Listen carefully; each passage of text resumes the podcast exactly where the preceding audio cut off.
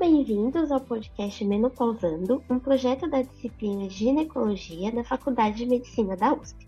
Eu sou a Maeli, aluna de Medicina da Faculdade de Medicina da USP, e no episódio de hoje contaremos com a participação da doutora Ana Gabriela Pontes responsável pelo setor de ginecologia endócrina e reprodução do Hospital das Clínicas da Faculdade de Medicina de Botucatu e pós-doutoranda em ginecologia endócrina do programa de pós-graduação em obstetrícia e ginecologia da Faculdade de Medicina da USP. No episódio de hoje, falaremos um pouco sobre insuficiência ovariana prematura. Oi, doutora Ana, seja muito bem-vinda ao Menopausando. Agradecemos muito a sua participação. Olá a todos, a todas. Olá, Maeri. Gostaria de agradecer o convite, também em nome da professora Isabel. É um prazer estar com vocês. A gente que agradece, doutora. Dando continuidade, então, à nossa discussão sobre o climatério, em episódios anteriores, falamos que o climatério é o período de vida da mulher que compreende a transição de um período reprodutivo para um não reprodutivo. Entretanto, essa transição pode ocorrer antes do esperado. Doutora Ana, o que seria então a insuficiência ovariana prematura? A insuficiência ovariana prematura é quando a mulher para de menstruar, né, ela entra em menopausa antes dos 40 anos de idade. Antigamente nós usávamos o termo menopausa precoce, Porém, isso não era algo que era algo que estigmatizava as nossas pacientes. Então, nós paramos de usar esse termo e usar o de insuficiência ovariana prematura, porque o que ele reflete a perda da função do ovário com a menopausa antes dos 40 anos de idade. É, certo. E aí, doutora, é, a, gente, a senhora falou né, que é antes do esperado que ocorre essa transição. Qual seria então a idade esperada para a menopausa natural? A menopausa natural ela vai acontecer mais ou menos em, por volta dos 50 aos 52 anos, mas a partir dos 40 anos nós já consideramos como menopausa natural. Este ano é, apareceu um conceito novo, que é a menopausa é, prematura, que é aquela entre os 40 e os 45 anos, em que devemos dar um, uma atenção um pouco maior para essas pacientes em relação à massa óssea, alguns aspectos que nós vamos discutir, conversar, né, posteriormente. Ah, certo. E o que pode levar à insuficiência ovariana prematura, doutora? Existem doenças relacionadas? Então, é interessante a gente colocar que a maior parte das insuficiências ovarianas prematuras, a gente não sabe a causa, elas acontecem, como é que a gente fala, idiopática, de forma idiopática, a gente não define a causa.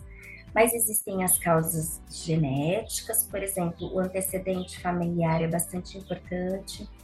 Então, se eu tenho uma avó, uma mãe, irmã com insuficiência ovariana prematura, eu tenho um risco maior de desenvolver, né?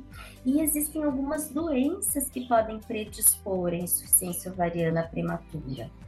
Por exemplo, o lúpus, o hipotireoidismo descompensado, são situações, doenças autoimunes no geral, que podem levar e estar relacionadas, né, doenças reumatológicas, estar relacionadas à insuficiência ovariana prematura.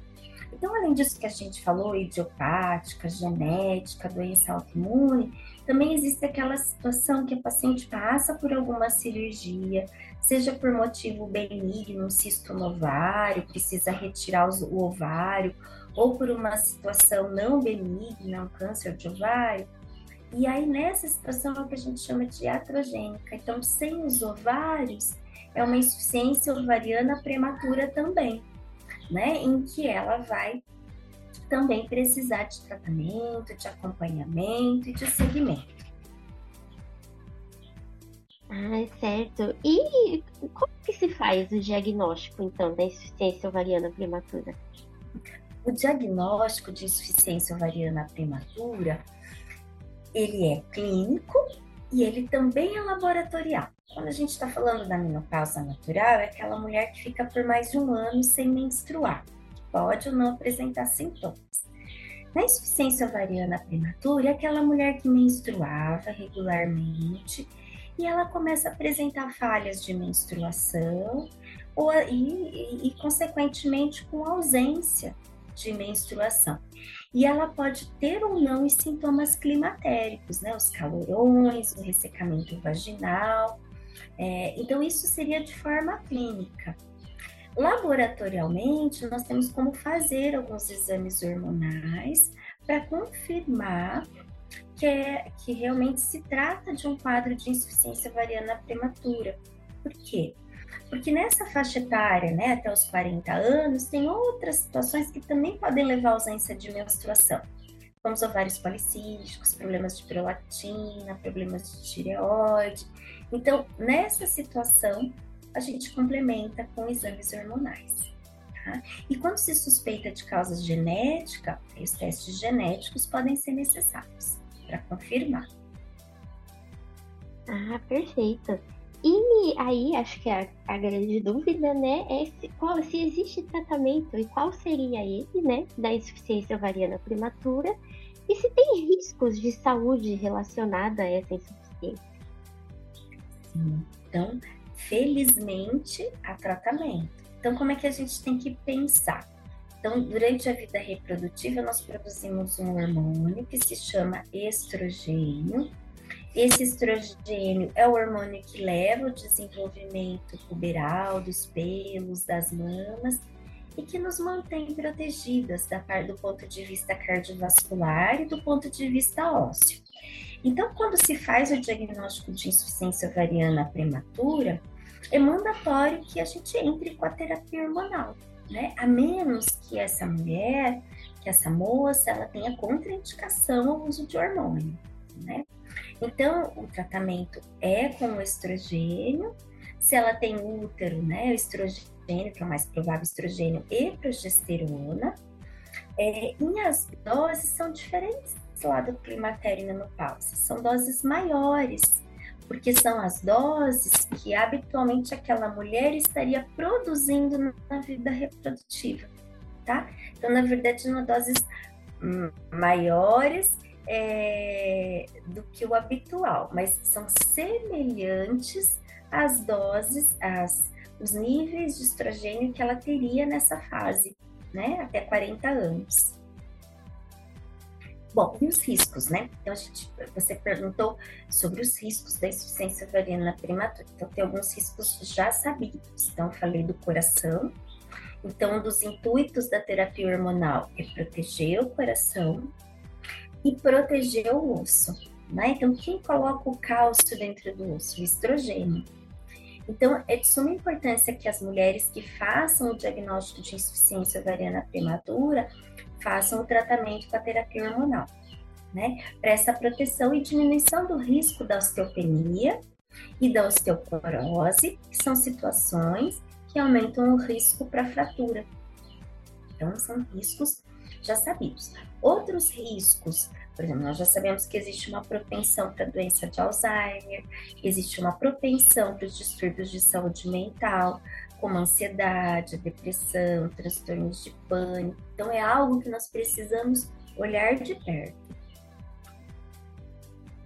Ah, muito interessante. Que bom, que bom que tem o tratamento, né? Sim. E, e, e o importante é... é iniciar assim que se faz o diagnóstico tá? É, as uhum. indicações de terapia hormonal na insuficiência ovariana prematura, elas são diferentes lá do climatério menopausa natural, né? Que a gente vai, vai olhar mais para o sintoma, para o calorão, para o fogacho, para o ressecamento vaginal. Aqui, como tem essa questão de massa óssea e de saúde cardiovascular, assim que a gente faz o diagnóstico, se a nossa paciente não tem contraindicação, o ideal é que se entre assim que se faça o diagnóstico.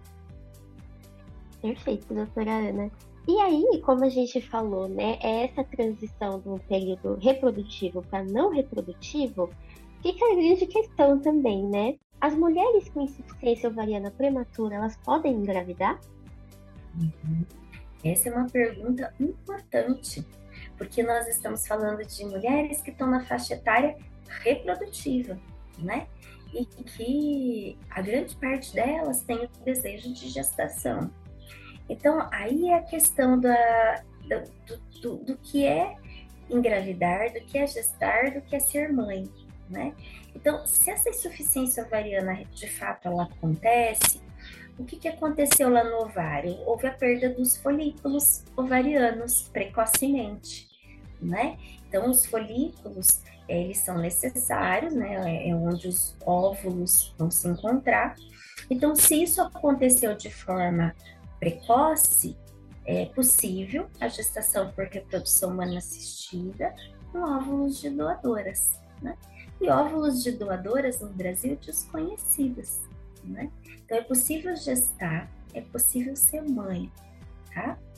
Então, é, e o contrário, ele acontece também? Sim, existem aquelas pacientes que não querem engravidar, que elas têm o diagnóstico de insuficiência ovariana prematura, não querem engravidar por opção de vida ou porque já tiveram filhos antes dessa insuficiência ovariana acontecer. E aí, o que, é recomendado? Que a gente aconselhe quanto ao risco de gestação. Ele é pequeno, então ele é de 5, 10%, é raro acontecer, mas se a nossa paciente manifesta, as mulheres manifestam esse desejo de que não querem de forma alguma engravidar, então essa terapia hormonal a gente converte em anticoncepção, no anticonceptivo com estrogênio e progesterona, porque aí ela tem a proteção de saúde óssea, de doença cardiovascular e do risco conceptivo. Nossa, muito interessante, doutora Ana. Com certeza, muitas das nossas dúvidas foram sanadas com essa conversa. É. A gente agradece muito a troca. E antes de encerrar o episódio de hoje, gostaríamos de convidar todas as nossas ouvintes a nos seguir nas redes sociais que estão aqui na descrição. Facebook, Instagram, site e agora estamos com uma novidade que é o nosso novo canal no YouTube. Qualquer dúvida, entre em contato conosco por algum desses canais disponibilizados. Muito obrigada e até a próxima. Muito obrigada, doutora Ana. Eu que agradeço o convite mais uma vez. Muito obrigada.